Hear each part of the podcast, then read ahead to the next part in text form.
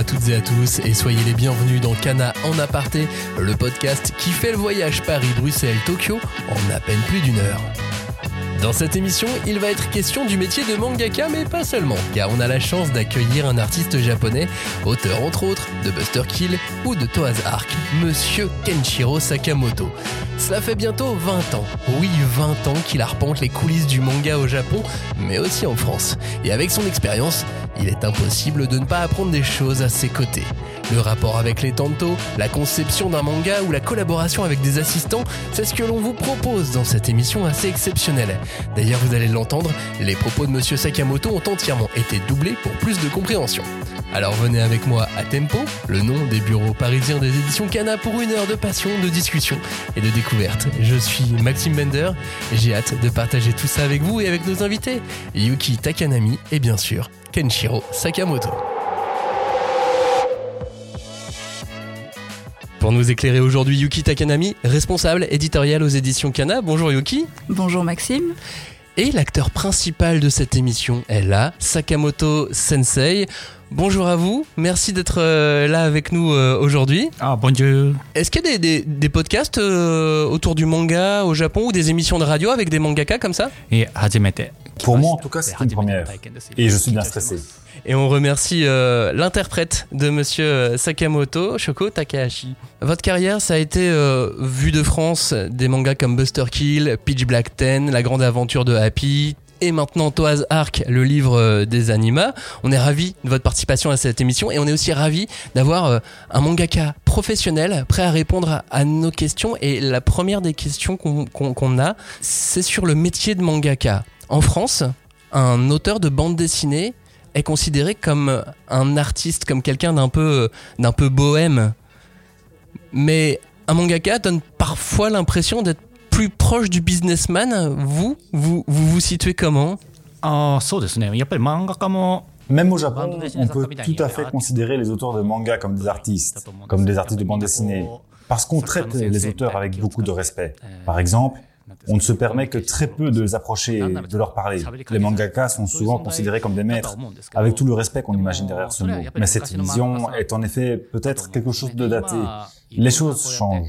Aujourd'hui, il y a beaucoup de supports comme les podcasts ici ou les réseaux sociaux qui permettent d'aborder plus facilement les mangakas. Et donc j'ai l'impression que la relation a évolué, que le statut du manga change, que c'est sans doute devenu beaucoup plus décontracté et amical. Et c'est quoi la réalité euh, du travail d'une journée d'un mangaka? Par exemple, vous travaillez sur combien de projets en même temps? Alors, ceux qui travaillent énormément, ils passent leur journée entièrement assis à leur bureau. Dès qu'ils se réveillent, ils se mettent à travailler et ils continuent jusqu'à ce qu'ils se couchent.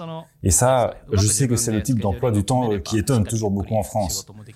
Mais vous savez, si on arrive à bien gérer son planning, on réussit malgré tout à bien organiser sa vie. Et de toute façon, il faut bien se dire une chose, c'est que pour vouloir devenir mangaka, il faut adorer dessiner. Il faut aimer passer son temps à faire ça. Donc, bien souvent, on ne considère pas ça comme un travail, puisqu'on y prend beaucoup de plaisir.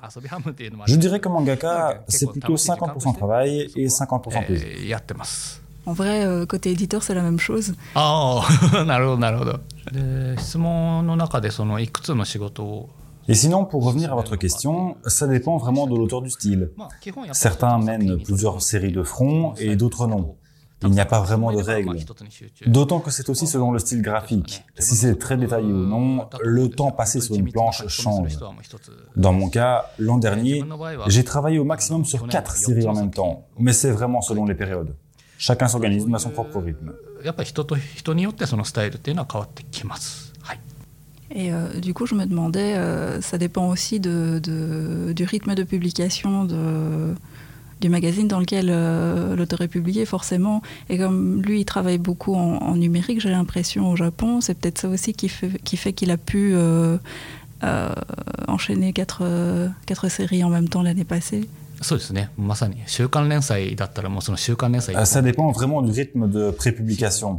Quand on travaille pour un magazine hebdomadaire, c'est vrai que le rythme est tellement intense qu'on ne peut pas travailler sur plusieurs projets. Avoir déjà une série, dans ce cas, c'est très dur. Mais moi, je travaillais sur des mensuels, donc ça allait. En France, ces magazines de prépublication n'existent pas, donc je ne sais pas si c'est très clair pour tout le monde, mais au Japon, il y a cette tradition de prépublier les mangas dans des magazines. Donc cela a une influence, en effet. Et euh, vous avez euh, un studio, un atelier avec des assistants. On est, on est comme dans Bakuman euh, à vos côtés そうですね。それもう本当に昔のスタイルになってきました、それは。なので、今は本当に。On peut dire que ce qu'on voit dans Bakuman, c'est quelque chose qui appartient aujourd'hui au passé. De nos jours, la plupart des mangaka travaillent en numérique. Donc on peut, et beaucoup de mangaka travaillent effectivement avec cette organisation, collaborer avec des assistants à distance. Moi, par exemple, je ne suis plus dans une organisation où je fais venir mes assistants chez moi, où on travaille côte à côte. Maintenant, je dessine seul chez moi et je communique avec mes assistants par Internet. On échange en chat, tout simplement. Mais c'est vraiment le Covid qui a changé ce mode de travail. Comme on ne pouvait pas faire venir les assistants à l'atelier, on a commencé à s'essayer au distanciel. Et peu à peu, on y a pris goût et ça a bouleversé une partie de l'organisation du travail. Euh, il y a euh, effectivement cette histoire de, digitalisation, numérisation de, la phase de, création, on en entend parler, mais je me suis toujours demandé comment ils s'assuraient que euh, les, fichiers étaient toujours le, fichier le plus à jour sur lequel ils travaillaient. Et du coup, je, demande, je, profite de l'occasion pour poser la question directement à, à un auteur. Pour commencer, on upload sur un cloud tous les fichiers. Moi, je upload au fur et à mesure et les assistants les récupèrent dessus. Et c'est comme ça qu'on s'échange les données, en créant une sorte de point de ralliement en ligne, au lieu de faire des allers-retours en direct.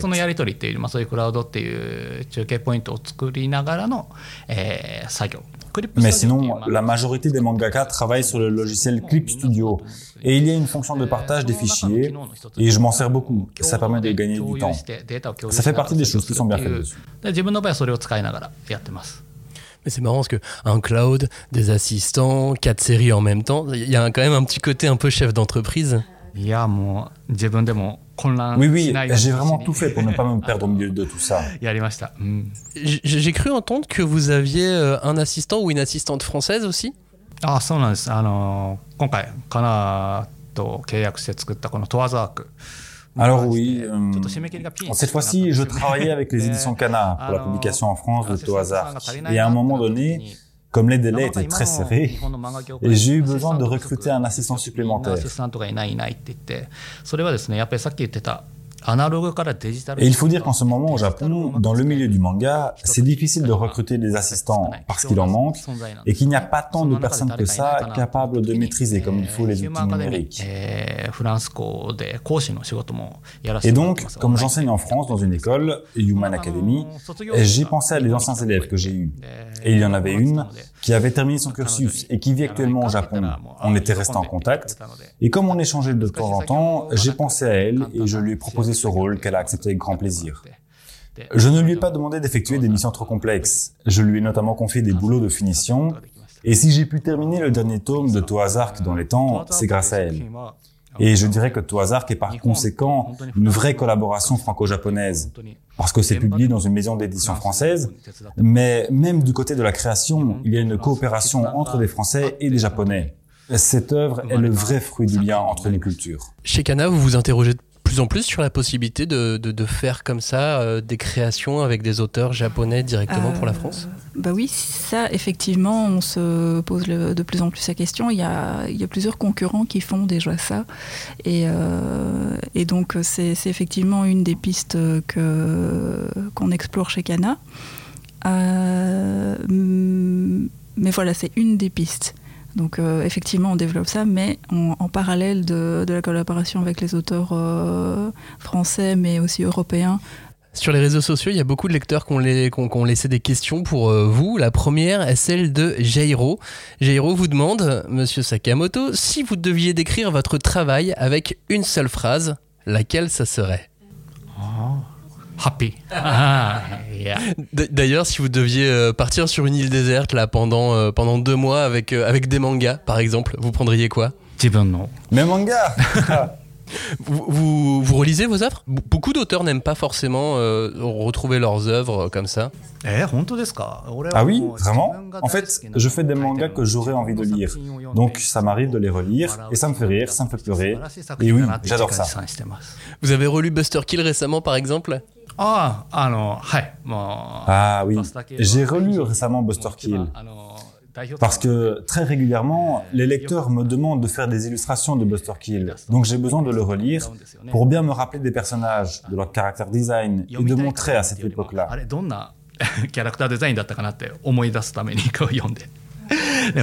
Euh, cette fois-ci, quand on a su qu'on allait retravailler avec euh, Sakamoto Sensei, euh, nous aussi, l'équipe Kana, on s'est dit, il faut qu'on relise Buster Kill pour se remémorer, pour pouvoir bien faire la promo de la série quand, quand on va publier sa, nouvelle série. et, Yuki, chez Kana aussi, vous arrivez donc de, relire des, anciennes séries pour trouver des idées, de l'inspiration pour la promo. Là, tu, tu disais pour Buster Kill, et ça vous arrive en général sur euh, d'autres mangas? Ah oui, ça, euh, régulièrement, euh, on, reprend des, volumes dans, notre bibliothèque pour, se remémorer, parce que forcément, après 30 ans d'histoire, non pas 30 ans, 25 ans d'histoire, il y a des choses qui, deviennent un peu lointaines. Donc, oui, oui, régulièrement, on, relit et puis on reparle entre nous dans l'équipe de, des séries.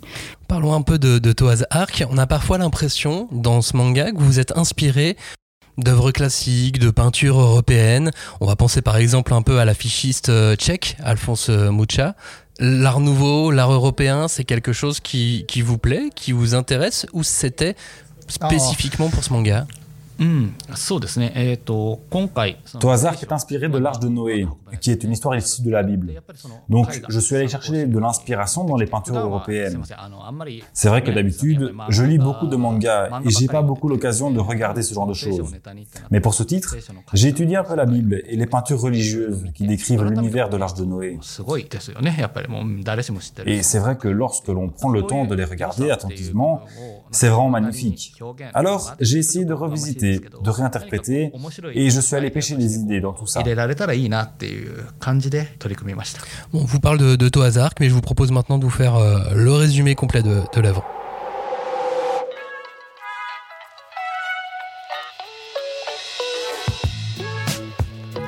Toaz Ark. Toaz Ark, c'est avant tout l'histoire d'un jeune garçon, Toa, qui vit dans un univers fantastique. Il parcourt le monde avec à ses côtés un livre étrange et un oiseau qui l'aide tout autant. Ce grimoire, c'est en réalité l'arche de Noé qui est utilisé pour sceller des âmes maléfiques, les anima. Quant au volatile, c'est Joker, un anima, qui peut s'incarner ou fusionner avec un objet ou un être vivant pour pouvoir utiliser ses pouvoirs au maximum. Toa est donc un chasseur d'anima. Il doit tous les retrouver pour les remettre dans l'arche. En attendant, pour faire le mal, ces derniers se nourrissent des souffrances des humains. On a vu plus sympa. Alors, avec l'aide de Joker, Toa les retrouve les uns après les autres et il les combat et les enferme dans son livre d'où il n'aurait jamais dû sortir. Son objectif ultime est double. Il souhaite retrouver la maître Anima mais aussi sa sœur, Pandora, qui est à l'origine de leur libération. Et le pire dans tout ça, c'est qu'elle est elle-même possédée par le plus puissant d'entre eux. Toazark, c'est donc un manga en trois tomes, intégralement disponible.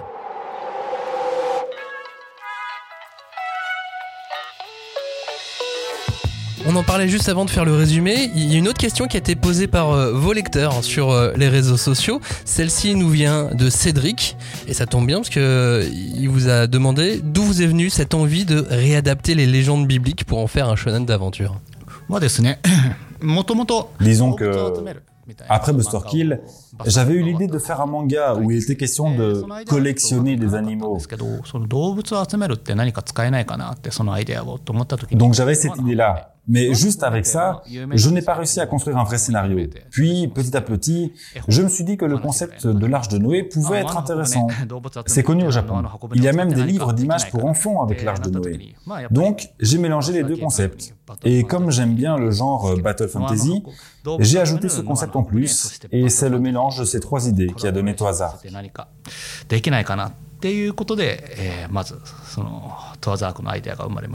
Oui, quand on parle de rassembler les animaux, on pense forcément à Pokémon. Du coup, euh, j'ai demandé s'il y avait un peu d'inspiration qui venait de là aussi.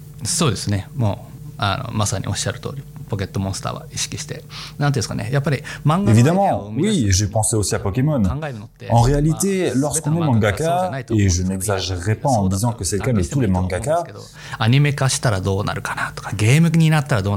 on rêve toujours d'avoir des adaptations en jeux vidéo ou en animé. Donc je me suis dit que si les animas devaient être adaptés, ça aurait un petit côté Pokémon. Donc j'ai pensé au côté collection pour les animas en référence à Pokémon.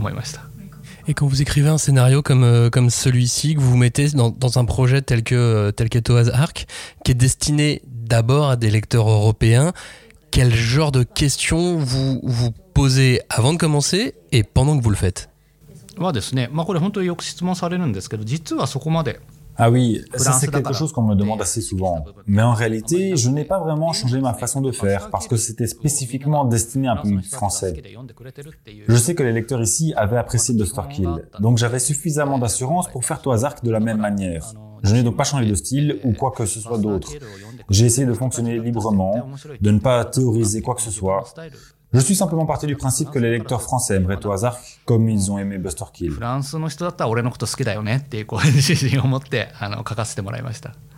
Ceci étant dit, euh, on lui a fait quand même pas mal de remarques. Eh, oui, oui, oui. Je vous ai demandé de me faire toutes vos remarques et j'ai répondu. D'ailleurs, en, créant un arc de, de trois tomes, hein, si je dis pas de bêtises, c'était c'était l'objectif. Vous avez euh, dû un petit peu euh, changer votre manière de travailler, par exemple en ajoutant des flashbacks très vite, très tôt dans le manga?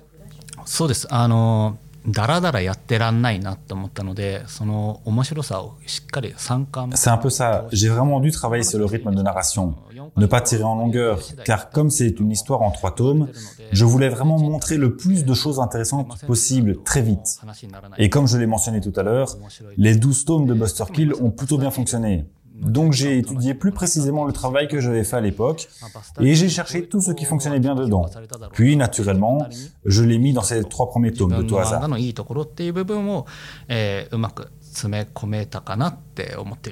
Je constate que effectivement, trois tomes, pour un auteur, ça doit être très court. Mais malgré tout, dans Tozark, il y a beaucoup de, personnages qui sont très euh, charismatiques, très euh, attrayants, attachants. Ça devait être sans doute un exercice difficile. Comment euh, il, a, il s'en est pris pour, pour, pour réaliser ça そうですね実はですねあのあんまり深く考えて っていうものはいやもちろん深く考えてますよ À vrai dire, ce n'est pas quelque chose qui m'a préoccupé. Je n'ai pas trop réfléchi. Enfin, je plaisante. Je réfléchis quand même un peu. Euh, ce que j'ai fait, c'est mettre dans les trois premiers tomes tout ce que j'aimais. C'est vrai que j'ai mis dans cette série tout le savoir-faire acquis avec Buster Kill, mais plus encore, j'ai mis des personnages que j'avais envie de dessiner. Donc Toa, mais aussi Ji, Pandora, les animas, et les personnages très caractéristiques du shonen d'aventure, les personnages féminins, les personnages qui peuvent devenir des rivaux, et toute cette galaxie de personnages que j'aime beaucoup. Et je n'ai pas eu de logique ou de réflexion pour ces trois premiers tomes qui sont vraiment le condensé d'une longue histoire. J'y ai surtout mis tout ce que moi j'aime.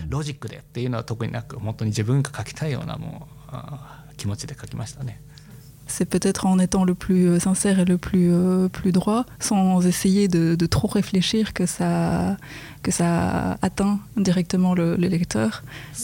Oui, en effet, sans artifice. Et en tout cas, euh, moi, ça m'a ça m'a atteint direct au, cœur.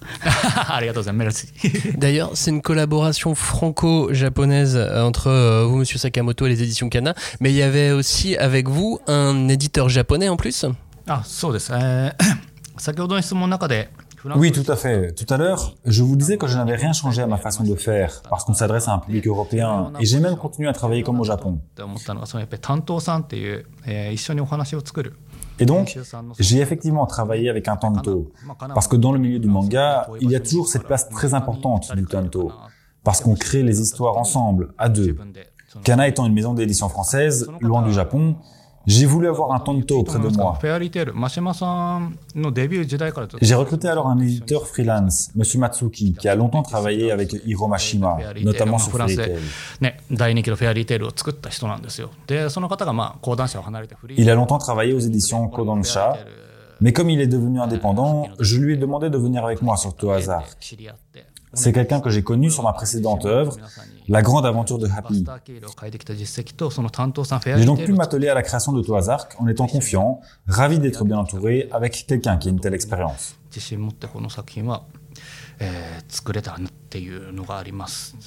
justement, donc vous avez euh, conçu euh, ce manga en partie avec euh, Monsieur Matsuki. C'était quoi la teneur de vos échanges?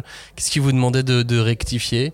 そうですね、えーまあ、担当という存在でいうと、まあ、アイデアとかは、まあ、もちろん作作家である自分が作ってでこういう Dans un échange classique avec un tanto, cela commence par l'auteur qui propose ses idées et qui les présente à son éditeur. J'écrivais donc les grandes lignes de l'histoire et je lui proposais directement. Monsieur Matsuki, c'est quelqu'un de très calme, mais qui dit des choses très justes et qui n'hésite pas à dire quand il voit un problème. Et il l'a fait. Mais de manière générale, il me laisse bien progresser de mon côté. À chaque fois que je terminais un ému, je lui montrais et il me faisait ses commentaires. Il m'a notamment proposé d'approfondir certains personnages ou même sur certaines scènes, il m'a carrément demandé d'en couper des morceaux. À des moments où c'était un peu trop dense, un peu trop riche, il m'a aussi suggéré d'augmenter le nombre de pages, ou alors de scinder le récit en deux chapitres, par exemple. Voilà la teneur des échanges. Et donc, le nombre total de pages a augmenté par rapport au projet de départ. Mais heureusement, les équipes des éditions Cana ont été compréhensives, donc on a pu s'arranger. C'est donc ce type de conseil qu'il m'a donné. Et pour en revenir à Montanto, ce que j'apprécie chez lui, c'est que ses remarques sont toujours très justes. Et quand je doute, que je n'arrive pas à avancer, Monsieur Matsuki est très encourageant.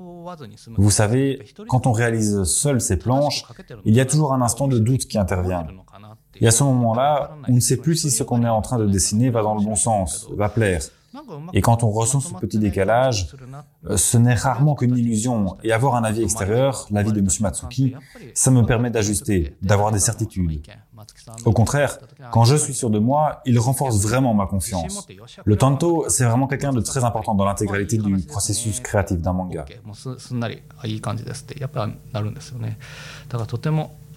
あ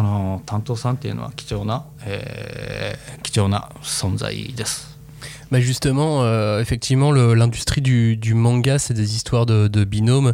Osamu Tezuka, Shichima Sakai, Akira Toriyama, Kazuhiko Torishima, Urasawa, Nagasaki, et ainsi de suite. C'est quoi l'importance du tanto pour euh, vous en tant que, en tant que mangaka dans l'industrie euh, du manga Est-ce que vous pouvez l'expliquer un peu plus euh, longuement aux auditeurs まあ、今言った通りですね、やっぱり、えー Pour prolonger, effectivement, quand un mangaka crée une œuvre, il ne regarde parfois que son nombril et il ne sait pas toujours ce qui peut intéresser les lecteurs. Le Tonto, lui, apporte à ce moment-là un regard un peu plus objectif et il sait ce qui fonctionne. Il a un œil plus global sur le marché du manga et de l'édition. Il nous partage alors cette vision qu'il a sur les tendances. Et évidemment, parfois, il peut nous demander de faire des choses qu'on n'a pas envie de faire, qu'on n'aime pas dessiner. Et c'est là que le feeling entre mangaka et tanto est très important. Par exemple, certains sont vraiment très autoritaires et le mangaka doit alors avoir un mental assez fort pour tenir la route. Les auteurs peuvent alors être vite affectés par les retours des éditeurs et dans l'industrie du manga, on dit souvent que le succès d'une œuvre dépend du tanto. C'est donc un rôle vraiment très important. C'est véritablement le partenaire du mangaka.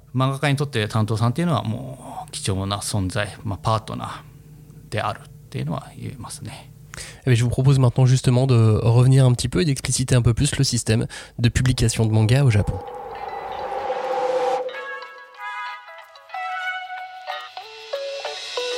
Vous l'avez entendu dans l'émission, le système de publication de manga au Japon est un peu différent et particulier. Et si les plus curieux des auditeurs savent très bien comment ça se passe, il est toujours bon de rappeler ce système si typique. Au Japon, il existe des magazines de prépublication de manga. Il s'agit bien souvent de livres très épais, avec un papier de qualité très moyen et dedans au moins une quinzaine d'histoires. Certains sortent toutes les semaines, d'autres une à deux fois par mois. Ce rythme est très important car il dicte la charge de travail des mangaka. Ainsi, dans un magazine dit hebdomadaire, l'auteur a une semaine pour faire un chapitre d'une vingtaine de pages, tandis que sur un mensuel, il a une trentaine de jours pour réaliser une quarantaine de planches. Évidemment, chaque magazine a ses spécificités, ainsi certains laissent plus ou moins de liberté sur la pagination ou sur les délais, permettant même à l'artiste d'être absent pendant quelques numéros. Ils sont pour la plupart classés par cible éditoriale. Kodomo pour les enfants, Shonen pour les garçons, Shoujo pour les filles, ainsi que Josei et Seinen pour les adultes. Mais cela ne définit pas forcément le genre d'histoire qu'on trouve dedans, puisque la fantasy, la romance ou bien la science-fiction peuvent se retrouver dans toutes les classifications. En revanche, chaque magazine a une ligne éditoriale et un style assez clair pour que les lecteurs japonais puissent s'y retrouver. Enfin, ces magazines sont dirigés par une équipe éditoriale avec un rédacteur en chef, des adjoints, des responsables et ces fameux tanto dont il est question dans cette émission. C'est avec eux directement que les mangaka créent et dessinent les histoires que nous aimons tant. Après quelques chapitres prépubliés, le manga sort enfin en livre dit tankobon dans un format très très proche de ce que vous connaissez ici en Occident. Et histoire de se rajouter un peu de travail, le mangaka prend souvent le temps de corriger ses histoires entre la prépublication et la sortie en librairie du manga.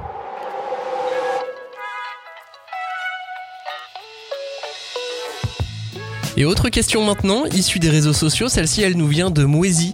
Quelle est la partie que vous aimez le plus lors de la construction de vos mangas?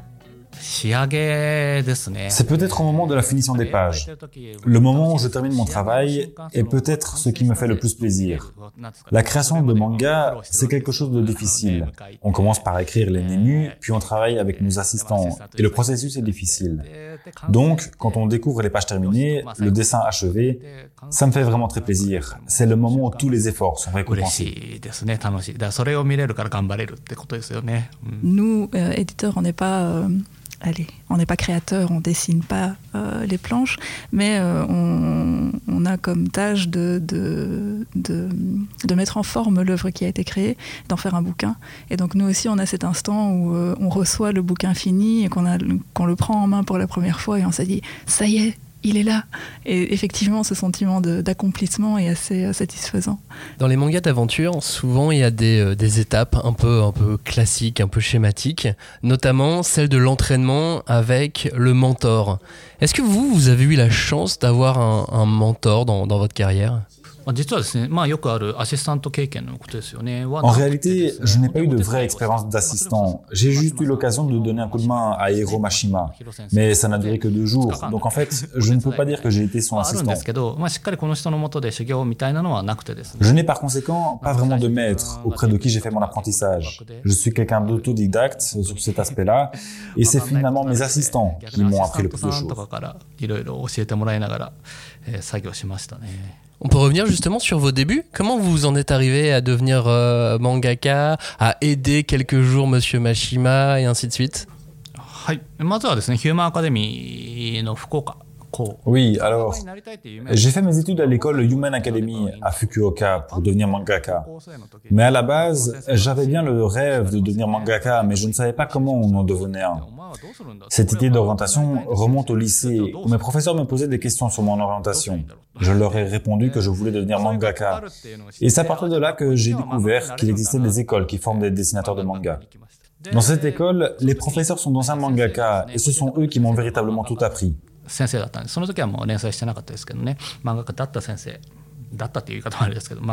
Je ne connaissais même pas vraiment le concept de soumission de projet. Je ne savais pas qu'on pouvait leur apporter directement les projets, etc.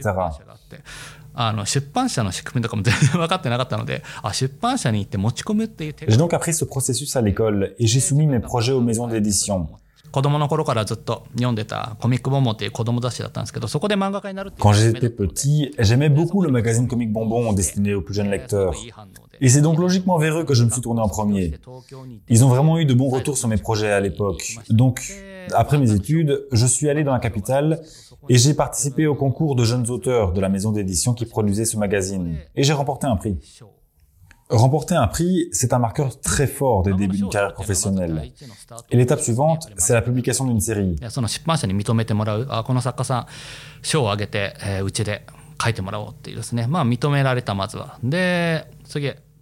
Mais remporter un prix ne veut pas dire non plus qu'on est apte à être publié ou être capable de faire une série.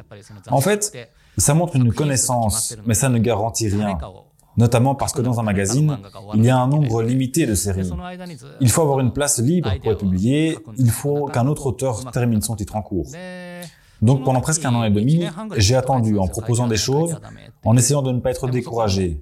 Et à ce moment-là, je travaillais avec le tanto de Hiro Mashima, parce qu'il travaillait dans ce magazine à l'époque. 担当さんが真島さんの担当をしてる方で、真島さんはそのコミックボンボンでもちょっと。Et un jour, il m'a demandé si je pouvais dépanner et aller travailler juste une journée avec Hiro Mashima. À l'époque, il faisait rêve. J'ai évidemment dit oui avec plaisir, mais j'étais très très stressé. J'y suis allé et à ce moment-là, il travaillait de manière traditionnelle, tout à la main. Ce qu'il m'a demandé ce jour-là, c'était de faire des aplats de noir. Et Hiro Mashima est quelqu'un d'extrêmement sympa. Et ça s'est bien passé.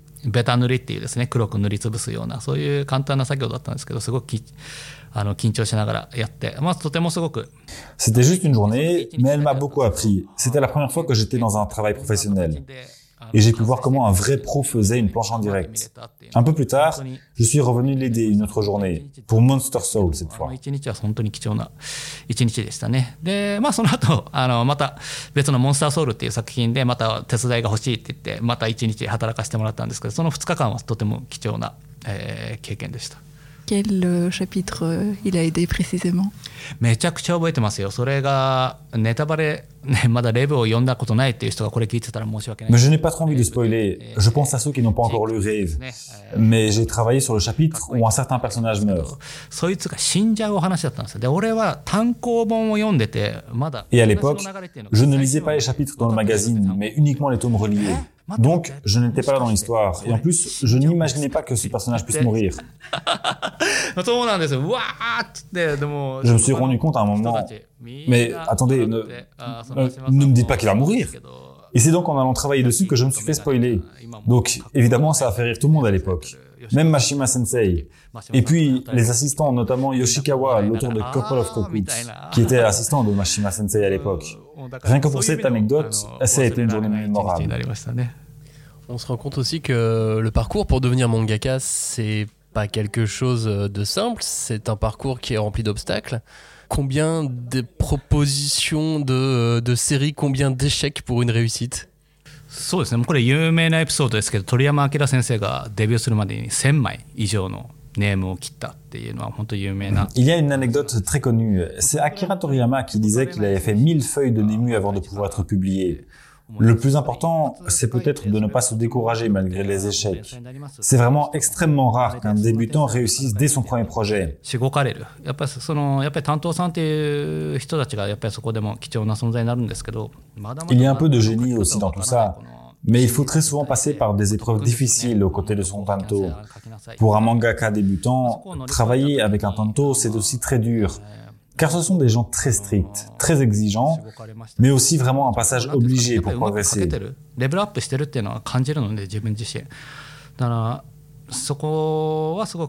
Pendant un an, j'ai donc beaucoup tâtonné pour pouvoir commencer à être publié, mais je ne regrette rien, parce que c'était une période où j'ai beaucoup progressé. C'est vrai que devenir mangaka, c'est quelque chose qui paraît extrêmement difficile, mais finalement, on peut presque dire la même chose de tous les métiers, non un débutant ne peut jamais être aussi bon qu'un vétéran. Je pense qu'il faut se dire que cette période est comme une sorte d'entraînement.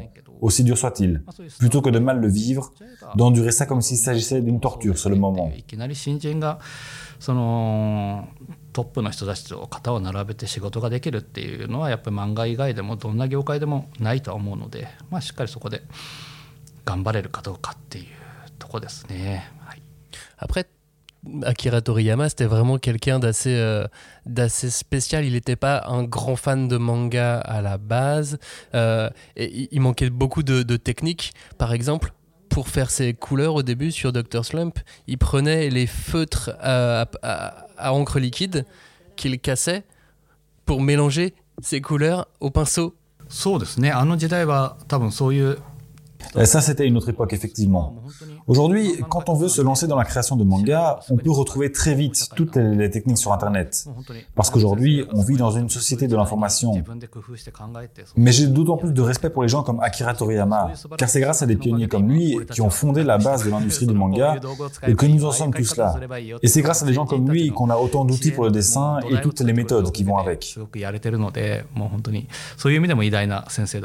Euh, justement, parce que euh, l'information concernant la partie technique de la création du manga est devenue facile euh, d'accès, est-ce que, au contraire, on a l'impression de facilement pouvoir dessiner un manga et que ça devient justement un, un- un mur à franchir? Exactement. Et en un sens, c'est mieux ainsi. C'est bien de connaître son niveau réel le plus tôt possible, de se heurter à un mur et de connaître des échecs très tôt. Quand on croit qu'on est le meilleur en dessin dans une classe à la campagne, ça ne veut pas dire qu'au niveau national on est très doué, parce qu'il y a des gens qui excellent encore plus. En ce qui me concerne, ça fait 16 ans que j'ai débuté ma carrière de mangaka professionnel. Et j'ai connu pas mal d'échecs. Mais c'est pas si mal, parce que si on les connaît assez tôt, on sait si on est en capacité de tenir le coup en cas d'échec. Donc il vaut mieux s'en rendre compte le plus rapidement possible. Parmi les réussites, en revanche, vous êtes devenu euh, professeur. Et ça, ce sont des choses que vous leur expliquez en classe? Ah, oui, bien sûr. Je pense que je suis assez précieux comme enseignant parce que je n'ai pas connu que des aspects positifs de l'industrie du manga. J'ai connu des échecs et je les ai surmontés et je peux parler des choses que les personnes qui ont réussi immédiatement ne peuvent pas apprendre aux élèves. Il y a bien sûr des gens qui, dans ce milieu, rencontrent beaucoup de succès, mais des auteurs comme Eiichiro Oda, qui a fait One Piece, c'est vraiment l'extrême pointe de l'iceberg. Il y a vraiment très peu de mangaka qui réussissent. 自分の描きたい漫画を描いて「まあ、ワンピースみたいに100巻以上描いてっていうのは本当に一握りだけで本当にそれの周りには本当にたくさん苦労してる漫画家さんっていうのが実際にいてその中でどうにかこう Et donc oui, je leur enseigne à quel point cette industrie est difficile et à quoi ressemble le revers du rêve qui peut paraître attrayant. Et je demande bien aux étudiants s'ils sont prêts à affronter toutes ces épreuves, s'ils veulent quand même devenir mangaka dans ce milieu si compétitif, et de bien réfléchir à tous les aspects du métier avant de devenir mangaka. Je pense que c'est aussi parce que j'enseigne cette réalité que je suis un bon professeur.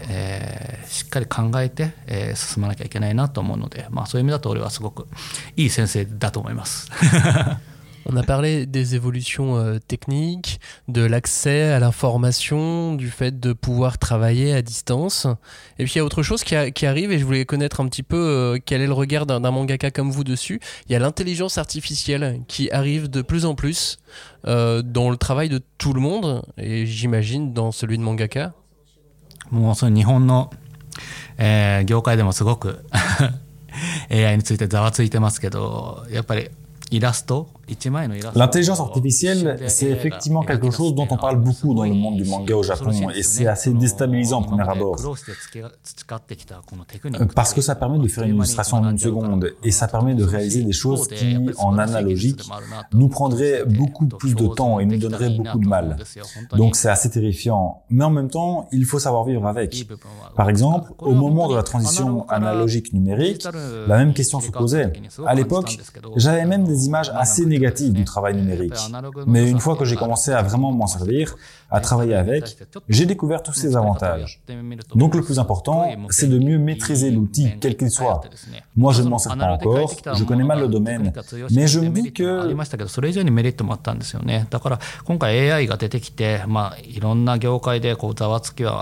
qu'il faut que j'accepte cette idée de cohabiter avec l'intelligence artificielle, car désormais, elle est bien présente et ne disparaîtra pas. Et je vous dis tout ça sans avoir encore jamais touché à une IA.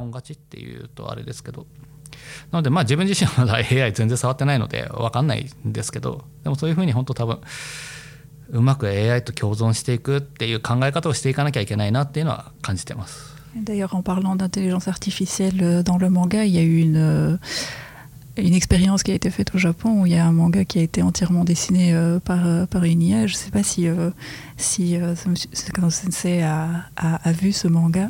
Mimashita. Oui, je euh, l'ai vu. Ça confirme d'ailleurs bien que les mangakas humains ont encore beaucoup de temps devant eux. Ça c'est clair. Euh, pour finir cette émission, sur les réseaux sociaux, il y a une dernière question qui vous a été posée qui devrait peut-être vous faire sourire. Il y a Gareth qui avait une question pour vous et vous demande si vous aimeriez que Totsugeki Chicken soit un jour publié en France. Oh oui, oh oui. J'aimerais vraiment beaucoup, beaucoup. C'est un manga qui a été prépublié dans le magazine Comic Bonbon que je lisais quand j'étais enfant. Et j'ai mis dans cette œuvre tous les rêves que j'avais depuis mon enfance. Et ce titre a eu beaucoup de succès. Le magazine, lui, en avait moins. Mais à l'intérieur, mon manga était souvent à la première ou à la seconde place dans le classement de popularité.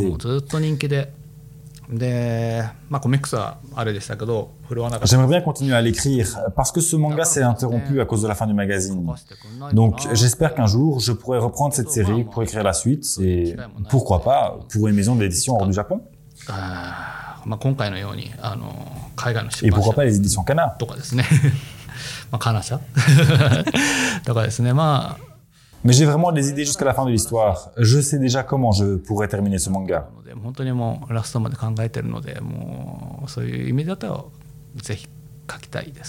Ok, le message est reçu. message Merci beaucoup en tout cas d'avoir participé euh, à cette émission. Si euh, vous voulez euh, dire un dernier mot pour euh, tous les auditeurs euh, francophones qui nous écoutent. J'ai pu faire tout hasard grâce aux éditions Kana et je pense que j'ai réussi à faire une bonne histoire. Je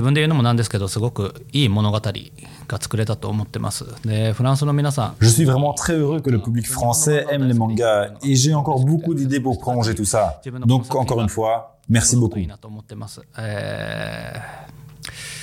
3巻以上考えてるので皆さんのお力で最後まで書けるように応援よろしくお願いします。 Kenshiro Sakamoto, un grand merci d'être euh, venu dans Kana en aparté. Merci beaucoup Yuki. Merci beaucoup. Merci, merci beaucoup. Merci d'avoir écouté cette émission de Kana en aparté. Si vous ne l'avez pas encore fait, vous pouvez aller tendre une oreille vers les six premières émissions et si vous avez aimé cette heure passée ensemble, n'hésitez pas à mettre une note.